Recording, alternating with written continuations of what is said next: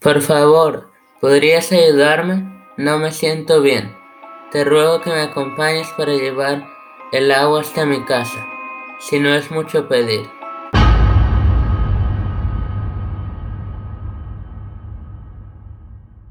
Así es como el manga le tendió una trampa al niño en el cuento El manga, escrito por Elsa Bornemann. Buenos días o tardes. Mi nombre es Alex y soy un estudiante de sexto grado en la Escuela Intermedia Hoover. Bienvenidos a un nuevo podcast de los tacos locos. Hoy quiero alentarlos para que lean un cuento terrorífico llamado El manga. Este cuento se encuentra en el libro Socorro, 12 cuentos para caerse de miedo, escrito por Elsa Bornemann, una autora argentina. Este cuento de terror te va a encantar por el gran giro que ocurre al final.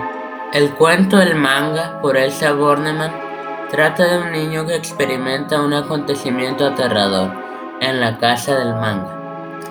Al principio el niño cuenta cómo el manga llegó de forma misteriosa a la villa y que era muy callado.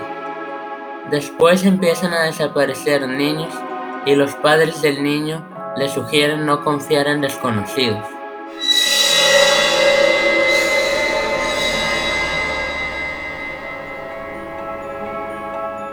La moraleja es que no debes confiar en desconocidos o terminarás como el niño del cuento. Debes de leer el cuento del manga, porque es un cuento muy espeluznante. El final te sorprenderá por la increíble transformación del manga. También te sorprenderán las espantosas cosas que el manga hacía con los niños. La siguiente vez que estés en la biblioteca, busca el libro Socorro, 12 cuentos para caerse de miedo por Elsa Bornemann para leer el cuento El manga. Mi nombre es Alex y acaban de oír mi primera reseña literaria en el podcast Los Tacos Locos.